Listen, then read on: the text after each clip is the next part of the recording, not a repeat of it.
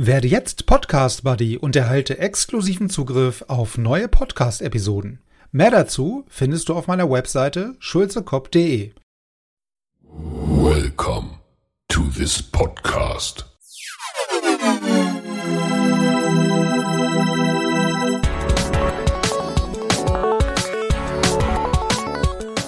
Water Polo Expert Talk.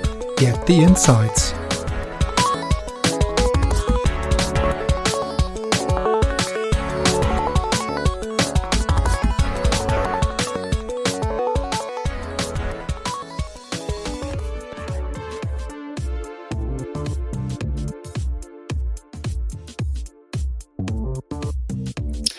Wir gehen in die nächste Runde mit dem Podcast. Ähm, wir sind wieder bei einer deutschen Episode, bei einer deutschen Folge mit einem deutschen, deutschsprachigen Gast. Ähm, Hannes, äh, hallo, guten Abend und ähm, herzlich Schönen willkommen zum Podcast.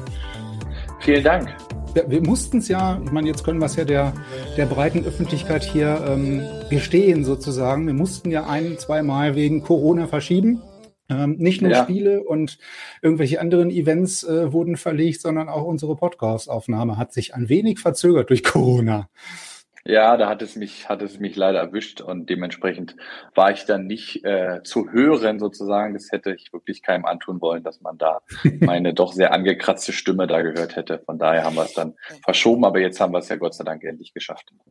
Genau, ja. Und ich, äh, wo du gerade sagst, jetzt haben wir es Gott sei Dank endlich geschafft. Ich freue mich auch, dass wir es ähm, tatsächlich geschafft haben. Ja, wird wird am Anfang vielleicht dich erstmal bitten, dich vielleicht nochmal den, den Zuhörern vorzustellen, ähm, für die paar, drei, zwei Leute, die dich vielleicht noch nicht kennen.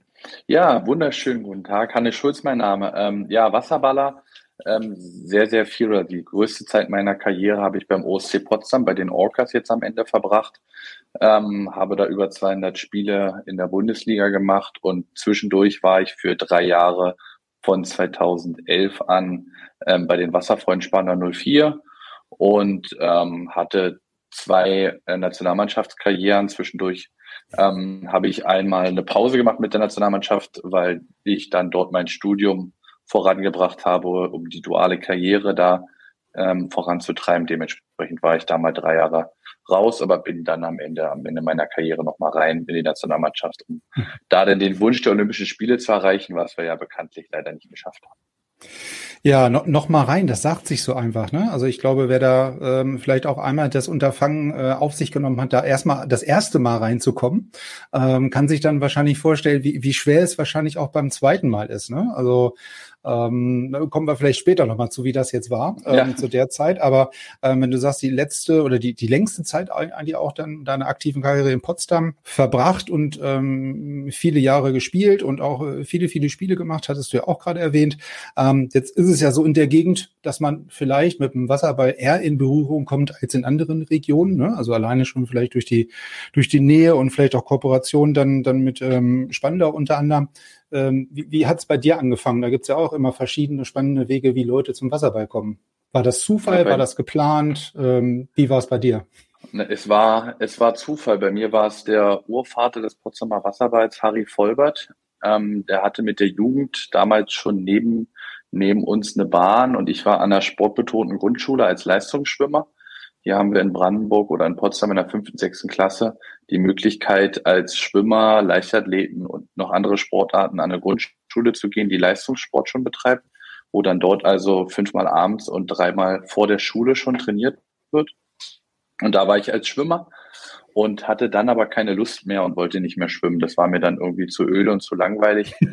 und dann ähm, hatte Harry immer, hatte das schon spitz bekommen, dass wir da drei Jungs waren, die nicht, so- nicht so viel Lust mehr hatten auf dieses normale Schwimmen. Und dann kam irgendwann die Trainerin zu uns und meinte, okay Jungs, wenn ihr zum Wasserball geht, dann müsst ihr hier nicht mehr zum Schwimmtraining kommen. Und da waren wir natürlich dann Feuer und Flamme und sind dann zum Wasserball rüber gewechselt. Und dann ging's äh, ganz, ganz schnell so mit dann sofort Landesmeisterschaften und die haben wir dann gespielt vier Wochen danach und mit uns drei Schwimmern war das dann natürlich damals im Jugendbereich noch äh, dann immer sehr, sehr erfolgreich und dementsprechend stellten sich da schnell Erfolge ein und die Begeisterung war gewachsen. Und den Wunsch, den ich meinen Eltern damals mitgegeben hatte, ich gesagt habe, dass ich aufgrund meines frühen Leistungssports durch das Schwimmen ähm, mit dem Wasserball abtrainieren, weil das hätte ich damals schon machen müssen, ist leider nichts geworden, weil von äh, Woche zu Woche oder sagen wir mal Monat zu Monat habe ich immer eine Trainingseinheit mehr gemacht, so dass ich dann am Ende dann doch wieder täglich trainiert habe. Aber ja, wenn es einen halt einmal packt, dann packt es einen halt. Ja, ja, also ich kann das durchaus nachvollziehen. Das ist äh, definitiv auch nicht das erste Mal, dass ich jetzt irgendwie ähm, höre, dass äh, vielleicht vorherige Leistungen schon mal oder Leute, die vom, vom Schwimmen kommen, ob sie jetzt immer Leistungsschwimmer waren, ist jetzt mal dahingestellt, aber vom Schwimmen kommend dann irgendwann halt keinen Bock mehr auf dieses, wie heißt es so schön, Karren zählen haben, na? und dann halt irgendwie auf die fixe Idee kommen, naja, schwimmen kann ich, das macht Spaß, naja, vielleicht kann ich das, kriege ich mit, das mit dem Ball irgendwie auch noch geregelt, ne? Das ist ja dann so der, der, der Idealfall, ne? Also das sieht man ja gerade bei, bei dir oder auch bei einigen anderen halt, wie gesagt, dass das schon durchaus zum Erfolg führen kann, wenn man halt gut schwimmen kann ne, und eine gute schwimmerische Ausbildung hat. Ähm, aber würdest du auch sagen, dass, dass diese schwimmerische Ausbildung auch bis zum Schluss, bis zum Karriereende wirklich auch immer, ich sag mal, einen Vorteil gebracht hat? Dadurch, dass man halt ganz ähm, ja ganz anders schwimmt oder ergonomischer schwimmt und effektiver schwimmt oder effizienter ähm, schwimmt? Definitiv. Also die Schwimmfähigkeit hat mir hat mir viele Wege und Türen geöffnet, weil ich körperlich jetzt, ich bin jetzt nicht der Kleinste, aber ich bin auch nicht der Größte. Und dementsprechend habe ich das in der Jugend und dann auch im Erwachsenenbereich viel über Schnelligkeit ähm, ausgeglichen und den Spielwitz, den ich damals als Jugendlicher mir auch so ein bisschen, ich habe auch sehr viel Fußball gespielt früher und habe mich dann aber fürs Schwimmen entschieden. Ähm, da habe ich also dann auch so dieses Spielverständnis, Antizipation und das ist so, was in frühen Jahren ausgebildet werden muss, weil gut, soweit sind wir in der Trainingswissenschaft schon, dass es dann ab einem gewissen Alter nicht mehr funktioniert, dass man da dann irgendwie begrenzt ist. Dementsprechend ist es meiner Meinung nach extrem wichtig und es hat mir sehr viel gebracht, dass ich also da die schwimmerischen Fähigkeiten und Fertigkeiten hatte und aber auch gleichzeitig dieses Spielverständnis irgendwie schon mitgebracht habe, dass ich schon so mal ein bisschen Mannschaftstaktik und wer wie sich bewegen kann und so weiter, das immenser Vorteil, dass man das in frühen Jahren lernt und dann Klar, es gibt immer Sonderfälle, die äh, Quereinsteiger sind, aber ich glaube, dass, dass man sehr viel sich früh bewegen muss und auch dieses Element Wasser sehr früh damit in Berührung kommen muss, um, ähm, sage ich jetzt mal, eine Karriere in der Nationalmannschaft beginnen zu können. Hm, ja, ja, also gerade dieses ja räumliche Denken oder auch äh, die, dieses taktische Verständnis von wegen, was du schon gerade sagtest, ne? Also wer bewegt sich jetzt wohin und wo ist vielleicht ein freier Raum, wo der dann hingeht, wo ich einen Ball hinspielen kann. Ähm, dass, dass das natürlich extrem nochmal gefördert wird, dadurch, dass ich andere Sportarten parallel nochmal habe. Ne? Das ist vielleicht das, was ich auch wieder von vielen schon gehört habe, nach dem Motto, bis zum gewissen Grad ne, kann man das halt auch parallel noch ganz gut miteinander vereinbaren. Auf der anderen Seite ist es aber so, dass gerade ja die so aus dem internationalen ähm, Bereich Wasserball kommenden, also egal ob das Spieler oder Trainer sind, sagen, ähm, dass das bei denen extrem auch ähm, ja im Fokus steht oder halt auch ganz oben auf der Liste, um das halt möglichst früh halt auch schon völlig losgelöst vom Thema Wasserball jetzt vielleicht zu, äh, reinzubekommen ja? und, und zu vermitteln und den Leuten da irgendwie eine, eine Basis zu geben. Ne? Also ich denke, wie du schon sagst, von den Trainingswissenschaftlern her wissen wir das irgendwo, ne? dass das so sein muss und dass das auch ganz gut geht. Aber äh, das, da muss man vielleicht noch mal ein bisschen konsequenter in Deutschland das Ganze verfolgen. Vielleicht. Ja? Ist ja auch ja, vielleicht eine, eine Erkenntnis, dass man daraus ziehen kann. Ja, wenn man, wenn man am Ende eine Spielsportart betreibt, dann gibt's immer so diesen Slow Spielen, lernt man nur durch Spiele. Also man, äh, mhm. wenn, wenn wir, wenn man es nicht versteht, mit dem Ball umzugehen und wie sich dieses ganze Konstrukt Mannschaft oder auf dem Spielfeld bewegt, dann ist man für eine Mannschaftssportart am Ende dann nicht, nicht der Richtige. Zumindest ist immer die Frage, von welchem Niveau man spricht, logischerweise. Also ich möchte ja. da jetzt keinem zu, keinem zu nahe treten. Ähm, aber dementsprechend, wenn man, wenn man jetzt auch sonst nicht so äh, im spielerischen Bereich äh, fähig ist, so Spiele zu sehen oder auch wenn man so mal so eine kleine Kickrunde macht und mal spielt und da sieht man, wer am Ende schon in der Jugend, wer da die Räume sieht und wer da ein paar Meter machen kann. Das sieht man sehr früh und da müsste man meiner Meinung nach definitiv mehr hinterher sein, dass man da im Endeffekt wirklich diese Spieler ausbildet, die sowohl an Land und im Wasser den Spielwitz hat. Wer am Land nicht den Spielwitz hat, irgendwie mit irgendeinem anderen Ball. Hm. Der hat auch keinen Spielwitz im Wasser und wird es meiner Meinung nach auch dann nie am Ende haben. Ja. Und und wenn du sagst, äh, oder eben ja schon gesagt hast, dieses Element Wasser, ne, das ist ja immer noch mal so ein erschwerender Faktor, der dann quasi für viele dazukommt. Ne? Also an Land beim Fußball, beim Handball, Basketball, ich meine, klar spielt man auch im Rahmen von, von Trainingsevents oder Trainingslagern oder auch mal vor dem Training vielleicht so eine Runde Fußball, Basketball, was auch immer. da kommt aber halt immer noch ähm, beim Wasserball halt dieses Element Wasser dazu, ne? was es halt so ein bisschen ja, komple komplexer macht oder komplizierter macht an der Stelle. Ne? Genau, das ähm, Element Wasser verzeiht einem einfach nichts. Also das verzeiht einem ja. nicht, wenn man da mal, wenn man da mal zwei Wochen nicht drin war, ähm, dann braucht man vier Wochen, um überhaupt mal wieder so auf das Niveau zu kommen, was man davor hatte. Das war für ja. mich äh, immer, immer, immer ganz schwer. Ich hatte, äh, meine Frau war Profi-Volleyballerin ähm, und die hatte eine Sommerpause von bis zu zwölf Wochen. Da habe ich immer geflucht, wie sie also zwölf ja. Wochen sich im Endeffekt nur ein bisschen, dreimal die Woche war sie joggen und im Kraftraum. Und äh, bei mir nach zwei Wochen war schon Land unter. Dann habe ich gefühlt immer wieder neu schwimmen lernen. Und das mit meinen schwimmerischen Fähigkeiten, wenn ich dann immer so an den einen oder anderen in meinen Mannschaften gedacht habe, die also gerade noch mehr leiden als ich in den ersten vier Wochen.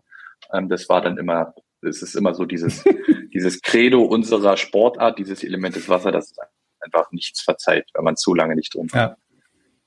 Ja, aber ähm, das, das ist nämlich genau, also äh, der, der Punkt auch beim, beim Nachwuchs, ne? Also äh, dieses, ja, gerade am Anfang einer Saison vielleicht auch mal irgendwie sowas durch was durchbeißen zu müssen, ne? Die ersten vier bis sechs Wochen vielleicht und äh, nicht jeden Abend irgendwie weiß ich nicht, noch den Ball in der Hand haben zu müssen unbedingt. Ne? Vielleicht mal ein bisschen, ein bisschen fangen, aber das war's dann auch. Äh, ich glaube, das ist auch so ein bisschen, also gefühlt, was so ein bisschen heutzutage anders ist als früher.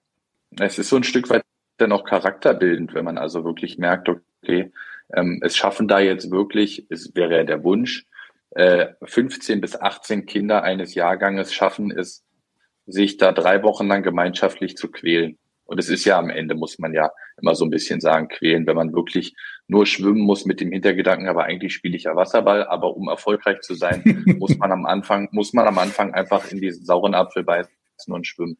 Und das ist dann so dieses, dieser Wunschgedanke, dass die Kids das zusammen schaffen, sich da gegenseitig zu motivieren. Und dann kann man da dann auch natürlich viel mehr draus machen, wenn sie im Kollektiv das zusammen schaffen, sich gegenseitig hochziehen, logischerweise immer jeder nach seinen Fähigkeiten und Fertigkeiten. Aber dass man da dann ein Gemeinschaftsgefühl entwickelt, das ist der Wunsch des Gedankens. Aber dass das ja. natürlich schwer ist, ist uns, ist uns allen bewusst. Also wer geht denn freiwillig äh, so in dieses Wasser und klar, der eine oder andere schon, aber so die, die ab und zu muss man sich ja trotzdem überwinden, um da reinzugehen. Absolut. Vor allen Dingen, wenn man vorher äh, schon weiß, irgendwie jetzt stehen irgendwie dreieinhalb bis viertausend Meter an. Äh, wie du schon sagst, mit dem Hintergedanken, eigentlich spiele ich ja Wasserball und ich habe mit dem Leistungsschwimmen doch vielleicht aufgehört, weil ich jetzt nicht mehr so viel schwimmen möchte. Ne? Aber ja. ja, dann kann man sich nur mit dem äh, äh, ersten Zwischenziel äh, dann so ein bisschen anfreunden. In vier bis fünf, sechs Wochen ist es dann vielleicht anders. Dann wird weniger ja. geschwommen. Dann werden die, zumindest die Strecken kürzer und die Umfänge werden weniger. Das ist schon Genau, wichtig. wenn irgendwann, ähm, wenn irgendwann Licht am Horizont ist. genau, ja, wenn es wieder hell wird. Ähm, dieses ganze Thema, ähm, jetzt sagtest du ja schon früh Leistungssport angefangen, also egal ob jetzt beim Schwimmen und dann zum Wasserball gewechselt und auch mehrere Sportarten betrieben. Jetzt, jetzt hat man natürlich in dem Alter äh, ist dann natürlich immer noch auch die Schule ein wichtiges Thema. Ja, ähm, und wie, wie war das bei dir? Ich meine, ihr habt jetzt ja auch ganz gute Voraussetzungen. Ne? Also in, in Potsdam ähm, mit der mit der äh, Elite-Schule des Sports, mit der Sportschule, ähm, glaube ich, ne? oder oder mit der Sportschule, ja. genau. Ähm, dass es da eigentlich so aus der Ferne betrachtet ideale ideale Zustände oder Umstände dann für dieses Konstrukt gibt, um beides ideal technischerweise miteinander zu verbinden, Wasserball und Schule.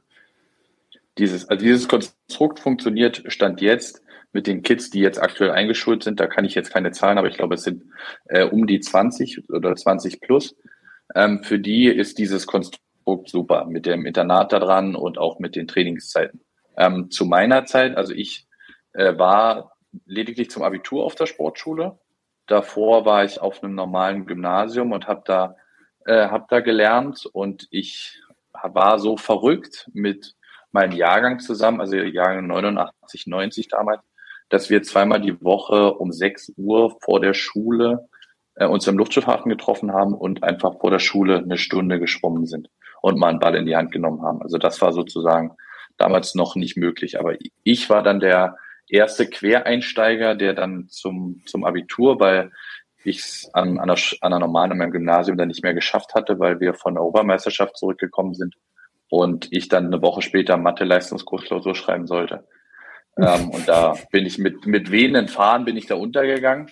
Und da haben wir dann im Familienrat entschieden, okay, dann passiert jetzt das, dann gehe geh ich dann doch auf die Sportschule und habe dann da, ähm, war ich der erste Wasserballer hier an der Eliteschule des Sportes, der dann da sozusagen als Quereinsteiger drin war und da dann trainieren konnte, früh dann, wie gesagt, primär ähm, die Meter gemacht habe, die ich gebraucht habe und abends dann immer den Ball äh, angefasst mhm. habe, ja.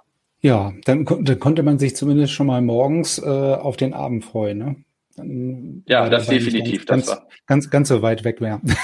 Vielleicht ja, auch in der Vorbereitungsphase. Das stimmt, aber wir, wir waren in dem Jahrgang so, dass wir, dass wir schwimmerisch sehr stark waren und das auch gebraucht haben. Dementsprechend tat uns das gut. Leider mhm. Gottes muss man dann am Ende dann wiederum betrachten, wie viele von meinem Jahrgang 89, 90 wie lange ähm, Wasserball gespielt haben. Also, also Wasserball auf einem Niveau, was sozusagen, wir sind mit dem Jahrgang viermal deutscher Meister geworden. Und wer dann wirklich international gespielt hat, also im ein A-Länderspiel von dem Jahrgang hat Tobias Lenz eins und wie gesagt ich. Ansonsten ist da leider keiner mit hochgekommen. Dementsprechend ähm, ist das dann immer so dieser Rattenschwanz an der Geschichte. Man muss es hm. irgendwie schaffen, dass dann mehr irgendwie dranbleiben und die strukturellen Bedingungen schaffen. Die sind jetzt natürlich bedeutend bessere. Das äh, stelle ich mir ab und zu mal vor, weil ab und zu treffen wir und treffe ich mich immer noch mit dem einen oder anderen aus dem Jahrgang von damals. Was wäre, wenn? Was wäre gewesen? genau, und wie viele dann am Ende wirklich dabei geblieben wären und nicht, was ja dann sein musste in Berufsstudium etc. pp. Ähm, so eingebogen sind, dass sie halt nicht mehr die Zeit und die Motivation hatten, so zu trainieren. Ja, aber äh, genau das, was du sagst, ist ja heutzutage auch um, viel, viel ähm, ja, wichtiger ähm, oder wichtigerer Faktor, ne? wenn Leute sich vielleicht auch für einen Verein entscheiden. Ähm, gar nicht mal so sehr im Jugendbereich, ne? also vielleicht auch im, im Erwachsenen- oder im, im jugendlichen Bereich oder ja, an, anfangs äh, erwachsener Bereich, ne? wenn man da so äh, den Verein vielleicht dann auch mal wechselt und vielleicht in der Bundesliga geht oder einen anderen Bundesliga-Verein wählt, dann zu sagen, okay, also wie sieht's denn hier vielleicht mit einer Lehrstelle aus, wie sieht's mit dem Ausbildungsplatz aus, wie sieht's mit dem Jobangebot oder mit, der, mit der Möglichkeit, irgendwo zu arbeiten aus. Ähm, das ist, glaube ich, zum einen bei den ja, bei den Spielern viel mehr so ein bisschen im Fokus gerückt, ne? weil, wie du schon sagst, man muss ja dann vielleicht auch zeitnah vielleicht mal vorsorgen oder sich überlegen, was kommt denn danach? Was mache ich denn nach meiner aktiven Karriere, die ja auch relativ schnell, warum auch immer, durch Verletzung auch äh, schneller beendet sein kann? Ähm, und das ist, glaube ich, wie gesagt, bei den Leuten viel mehr verankert und auch bei den Vereinen. Ne? Also man hört das ja immer wieder, ne? dass sich halt Vereine mittlerweile halt auch schon um Ausbildungsplätze, wie gesagt, oder um Jobs kümmern. Ne? Und da das quasi in ein, ein Gesamtangebot äh, an jemanden einbinden und reinpacken. Ne? Also jetzt nicht nur spielerisch und von den Möglichkeiten, die du jetzt vielleicht hier in Stadt XY hast, sondern wir könnten dir auch noch einen Ausbildungsplatz beispielsweise anbieten oder besorgen. Wie sieht's aus? Ne? Und ich glaube, das ist ein wichtiger Punkt, der da noch so mit reinspielt. Ja, es ist halt extrem, extrem schwierig. Ich sage mal, das ist so eine Übergangsphase.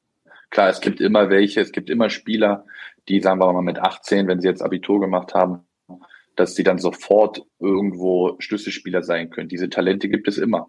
Aber es gibt halt auch viele, viele Spieler, die genau in dieser Übergangsphase ähm, trotzdem irgendwie gehalten werden müssen. Und da muss es mhm. irgendwie die Aufgabe dieser, der Vereine sein und das irgendwie zu, zu ermöglichen, dass da ähm, ein Übergang stattfinden kann, wo man beides miteinander kooperieren kann. Und das ist natürlich extrem schwierig. Das, da sind wir wieder bei dem Thema der absoluten Wunschvorstellung. Aber irgendwie muss das unser Anspruch sein, dass wir es ermöglichen, äh, Spielern irgendwie, die Leistungssport betreiben wollen, die, dass man in unserer Sportart keine Millionen verdient, ist allen bewusst, aber dass es dann doch irgendwie so ist, dass sie, dass sie inklusive Ausbildungsgehalt etc irgendwie dann doch ihre Wohnung sich leisten können und ähm, dann auch eventuell noch ähm, in der letzten Woche des Monats vielleicht auch noch mal ihre Freundin zum Essen ausführen können, ähm, dass sie da nicht auf jeden Euro Euro gucken müssen, sondern dass man da eine Möglichkeit auch der der Selbstständigkeit hat, weil das am Ende nicht immer nur äh, das häusliche Umfeld regeln kann. Die finanziellen Möglichkeiten sollte auch allen bewusst sein. Ja, ja und äh, was mir dabei gerade einfällt, ist, ähm, dass man ja vielleicht, weil wir jetzt um die oder über hauptsächlich über die Spieler gesprochen haben, die vielleicht schon so einen Leistungspeak oder Leistungssprung gemacht haben irgendwo ne, und irgendwo auf dem Radar sind. Der Großteil der Leute, also ich sag mal von 13 Leuten sind das ja vielleicht nicht 13 Leute. Ne? Also das sind ja vielleicht nur eine Handvoll, wenn überhaupt, oder zwei, drei in einer Mannschaft immer. du kannst halt nicht zu zweit oder zu dritt Wasserball spielen. Ne? Also man braucht immer noch mehr. Und gerade die, diese, die, diesen, diesen größeren Teil von Leuten bei der Stange zu halten und bei Laune zu halten, äh, das ist vielleicht auch die viel größere Herausforderung dann. Ne? Also, du, ja, was du ja. schon sagst, du musst halt als Mannschaft funktionieren ne? und ähm, soll halt auch ein Mannschaftsgefühl aufkommen und ein Mannschaftsgefüge da sein. Aber ja, es können halt nicht alle irgendwie äh, an der obersten Grenze vielleicht die ganze Zeit sein. Und das wechselt sich vielleicht auch mal. Ne? Also der eine macht einen Leistungssprung mit 12, der nächste macht's mit 14 und der nächste mit 18. Also von daher sollte man Leute oder Spieler auch nicht zu früh abschreiben irgendwie, ne, auf Deutsch gesagt. Das ist, glaube ich, das Letzte oder Schlimmste, was man tun kann. Ja, wenn man, wenn man Spieler zu früh abschreibt und ähm, die Sportart lebt ja im Endeffekt nicht davon, dass äh, immer nur die beiden Besten irgendwie da sind, sondern die Sportler lebt ja davon, wenn ja. wir ein großes Kollektiv haben, wenn wir keine Basis haben und von der Basis, da rede ich denn, also das ist nochmal ein ganz anderes Thema, nicht davon, dass es dann die Jugendmannschaften sind, sondern aber auch diese Bundesligamannschaften brauchen eine Basis. Auch die brauchen Spielermaterial, die einfach den Betrieb aufrechterhalten und man kann sich das einfach nicht erlauben, dass man manche Jahrgänge, warum auch immer, einfach komplett verliert und dann ähm, da noch der ein oder andere mit, mit im Wasser schwimmt, der, der vielleicht schon älter als 35 ist, weil es dann immer heißt, naja, wir haben keine Spieler und wir müssen die Mannschaften irgendwie vollkriegen. Und das ist dann meiner Meinung nach das viel größere Problem. Ja, aber ähm, eigentlich wollte ich das viel später fragen, ehrlich gesagt, aber es ist jetzt ein ganz guter Zeitpunkt, glaube ich. Ähm, äh, apropos jüngere Mannschaft und äh, es spielen viele alte Spieler. Das kann man sich jetzt auch für die Nationalmannschaft, also nichts gegen die Nationalmannschaft und es müssen auch immer erfahrene Spieler dabei sein, gar keine Frage. Nicht, dass jetzt irgendwer äh, das falsch versteht. Ähm, aber wir befinden uns jetzt gerade in so einem Umbruch. Ja, und ähm, äh, eigentlich ist das ja nur die konsequente Weiterentwicklung und von dem eigentlich, was man schon jahrelang machen wollte vielleicht. Ne? Also diesen Umbruch einleiten. Ähm, wie be, be, oder wie beobachtest du das oder wie würdest du das aktuell bewerten ähm, mit diesem Umbruch? Also ja, ne, also dass die, der, der Wechsel von den Spielern eigentlich kommen musste und äh, einfach nur logischer Schritt war. Viel früher müsste man meiner Meinung nach anfangen, um diesen Übergang gar nicht so groß werden zu lassen. Und dann sind wir wieder bei dieser Leistungsentwicklung und sagen, okay, wir lassen die 18-Jährigen oder 18- bis 21-Jährigen nicht fallen, man muss dort einfach eine Möglichkeit schaffen, dass die Spieler, die im Endeffekt nicht gleich den Sprung in die A-Nationalmannschaft schaffen, dass die trotzdem irgendwie vernünftiges Training zusammen haben und jetzt wirklich die, die Leistungssport machen wollen und das Ziel haben, Olympische Spiele, dass die trotzdem Trainingsmöglichkeiten haben, sozusagen, nennen wir es B-Kader, nennen wir es eine zweite A-Nationalmannschaft, wie auch immer man es, wie man das Kind nennen möchte, ist ja egal. Aber dass diese Spieler irgendwie eine Möglichkeit haben zu trainieren und auch irgendwie ein Gemeinschaftsgefühl zu entwickeln, dass da nicht dieser Schritt am Ende so groß ist, den die Spieler dann einfach machen müssen und dann ähm, ja dann ab und zu ist dann so dargestellt wird von wegen, na ja, jetzt haben sie ihre Chance, jetzt nutzen sie sie nicht und irgendwie haben wir jetzt gar kein Spielermaterial. Das kann man von meiner Meinung nach immer von den Jungs gar nicht erwarten, weil der ein oder andere wird da ins kalte Wasser geworfen und weiß gar nicht, was passiert, weil er es aber auch gar nicht lernen konnte, weil er überhaupt nicht die Möglichkeit hatte, eventuell von irgendjemand Älteren mal was zu lernen oder mal die Möglichkeit zu bekommen, irgendwo reinzuschnuppern. Also das ist ein ganz, ganz schwieriges mhm. Thema, aber man müsste meiner Meinung nach erstmal probieren, diese interessierten, leistungssportwilligen Jugendlichen oder Jungerwachsenen irgendwie bei der Stange zu halten und ihnen die Möglichkeit zu geben, auch irgendwie äh, gemeinschaftlich zu trainieren und dann immer wieder äh, vereinzelt welche einladen in den A-Kader. Jetzt, wo, wo wir bei dem Thema schon sind, ähm, dass vielleicht so ein, so ein, so ein Leistungsgap möglichst reduziert werden sollte, ne? weil der Sprung halt zwischen vielleicht U19 und A-Nationalmannschaft dann logischerweise ein bisschen sehr groß ist für die meisten oder in der Regel halt zu groß ist. Ähm, haben wir ja noch dieses Thema bei den Vereinen, was da ja auch vielleicht so ein Stück weit mit reinspielt, weil du sagst, die Leute haben vielleicht auch oder viele Spieler äh, haben nicht die Möglichkeit von erfahrenen Spielern zu lernen da ist ja auch oftmals das Thema oder ein Vorteil, wenn man jetzt bei Waspo spielt oder bei ähm, Spandau spielt oder bei Potsdam spielt, dass man halt auch diese Kooperationspartner hat. Wie wichtig würdest du diese Kooperationen zwischen den, ich sag mal, Top-Vereinen im Grunde genommen einstufen? Ja, weil wenn man sich die aktuelle Kaderliste mal so anguckt, da kommen, glaube ich, alle, fast alle, eigentlich aus irgendeinem Kooperationsverein. Ähm, ich als, als Potsdamer tue mir jetzt gerade gerade schwer mit der Kooperation mit Spandau, weil, weil die jetzt so ein bisschen eingeschlafen ist in der letzten Zeit, mhm. ähm, weil, weil da ähm, das am Ende nicht mehr so gut funktioniert hat. Aber ich glaube, dass die Kooperation, wie sie in Hannover funktioniert, also dass da wirklich die Spieler lernen können von den internationalen erfahrenen Spielern oder wie jetzt sagen wir mal einem Julian Real oder Moritz Schenkel oder Tobias Preuß damals, dass das wirklich zielführend ist für die, für die Jungs, weil das, weil das kurze Wege sind und da, da kann man immer mal ein bisschen was lernen. Aber da sind wir wieder, was ich am Anfang gesagt habe, spielen lernt man nur durch Spielen.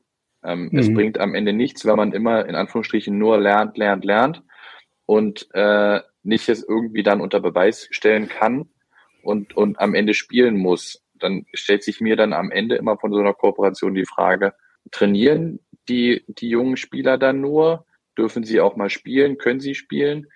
Logischerweise brauchen sie ein Niveau, um überhaupt spielen zu können auf diesem, um auf diesem Niveau zu spielen. Aber es ist da auch wieder eine ganz enge, enge, enge Gratwanderung. Wann ist es sinnvoll und wann ist es nicht mhm. sinnvoll? Ist es dann im Endeffekt nur ein Trainingspartner für, ich sage jetzt mal, das bessere Team? Dass dann jüngere Spieler immer da zum Training kommen und dann die Heimmannschaft oder die schlechtere Mannschaft in dem Fall gar nicht genug Spieler am Abend zu Hause hat, weil sie da nicht trainieren können. Das muss auch mal bedacht werden. Da sind wir dann wieder dabei, dass es geht nicht immer nur um die ersten beiden, sondern es geht dann auch um die, um die Spieler, sagen wir mal, um die anderen elf bis dreizehn, die, die da trotzdem noch zum Team gehören.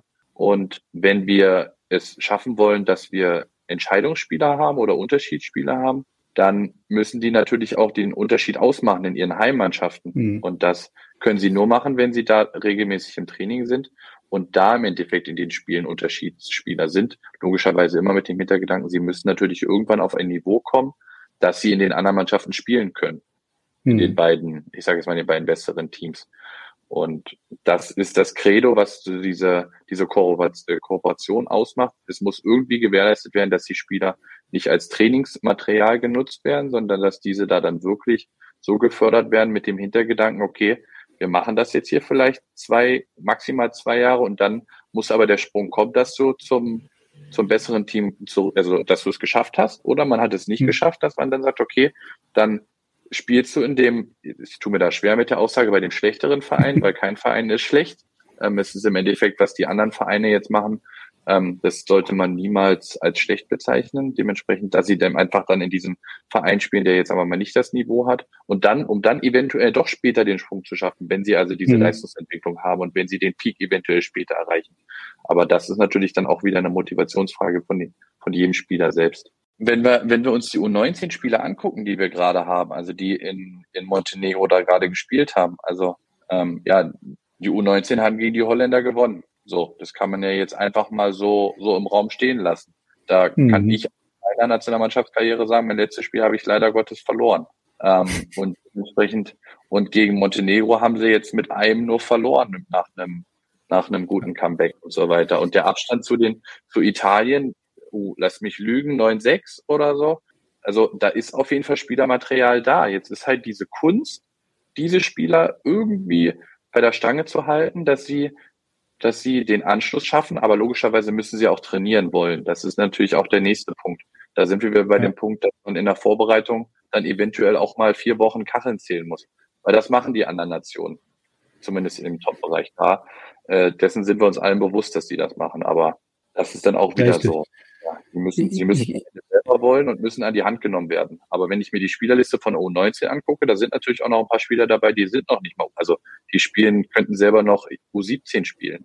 Also dementsprechend mhm. ist eigentlich momentan wieder Spielermaterial da, was jetzt sagen wir mal eine, ich schneide mir damit selber ins eigene Fleisch, eine bessere Zukunft hat als das, was im Endeffekt die letzten, die letzten vier Jahre war. Also dementsprechend ist mhm. man da eigentlich gerade wieder etwas positiver gestimmt mit dem Hintergedanken, dass man irgendwie schaffen muss, dieses Material auch zu nutzen, was man zur Verfügung hat.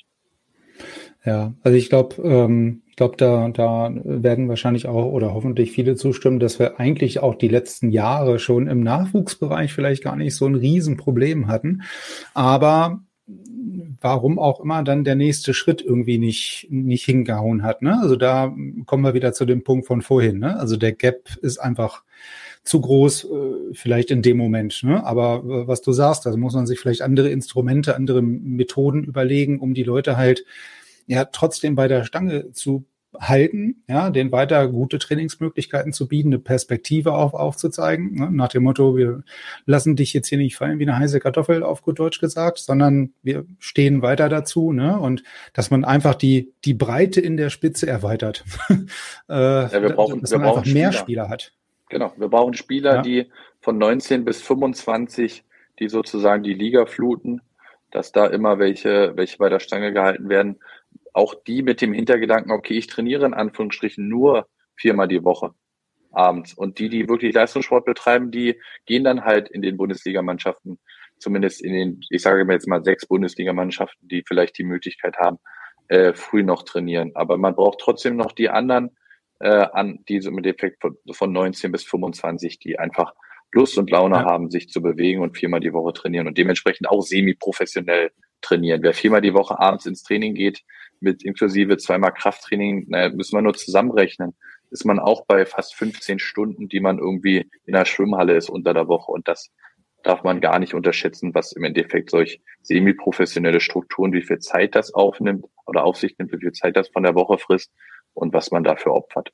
Ja, kann ich nur so bestätigen. Also von daher, das ist echt äh, aller Ehren wert, was die Leute da so auch an äh, Zeit und Arbeit und Aufwand investieren. Ne? Und gerade weil wir jetzt so A-Nationalmannschaft, ähm, U19, da die Mannschaften gehen ja noch weiter runter. Ne? Also auch da muss man wahrscheinlich so ein bisschen die die Masse an, an möglichen Spielerpotenzial einfach erweitern, ja, damit man halt dann wirklich, wenn es so ist, dann den Peak auch abfängt sozusagen, ne? damit man ihn auch mitbekommt und dass derjenige dann nicht schon wieder irgendwo anders spielt oder mit dem Wasserball im schlimmsten Fall aufgehört hat. Ja? Also auch das kam mir schon mal vor. Das, das darf halt nicht passieren. Ne? Also egal auf welchem Niveau.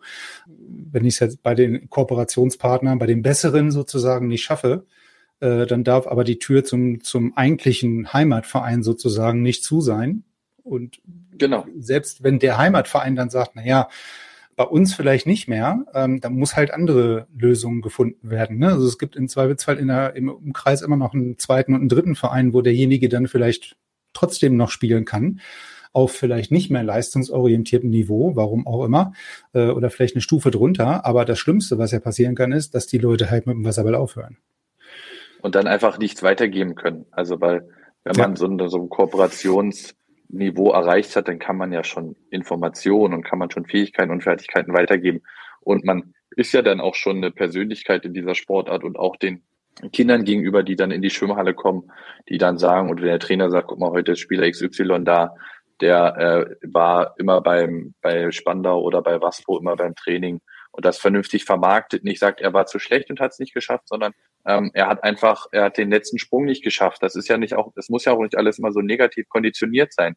Er hat es nee, probiert, genau. er hat alles gegeben. Es muss nicht immer so negativ konditioniert sein, dass man sagt, okay, er ist jetzt zurückgekommen, weil er es nicht geschafft hat. Nein, er hat alles gegeben, aber da hat am Ende das Niveau nicht gereicht und trotzdem hat er noch Spaß daran. Und das muss viel mehr in den Vordergrund gerückt werden. Ja, und, und, und das, äh, ich meine, wenn du jetzt sagst, nicht negativ konditioniert sein oder formuliert sein, das, das äh, hat ja dann auch Auswirkungen vielleicht auf das ähm, ja, auf das Selbstwertgefühl desjenigen, der es jetzt vielleicht nicht geschafft hat. Ne? Also das ist ja gar nicht so, dass man das nur nach außen kommuniziert, sondern das wird ja dann auch den, den jeweiligen, den es betrifft, erreichen. Ne? Und wenn man dann immer sagt, ja, naja, definitiv. hier, der, der hat es jetzt irgendwie nicht geschafft, warum auch immer, das können ja auch Gründe sein, die wir jetzt vielleicht gar nicht kennen dann in dem Fall, dann hat das halt echt einen doppelten negativen Touch irgendwo. Das ist dann doppelt genau. doof.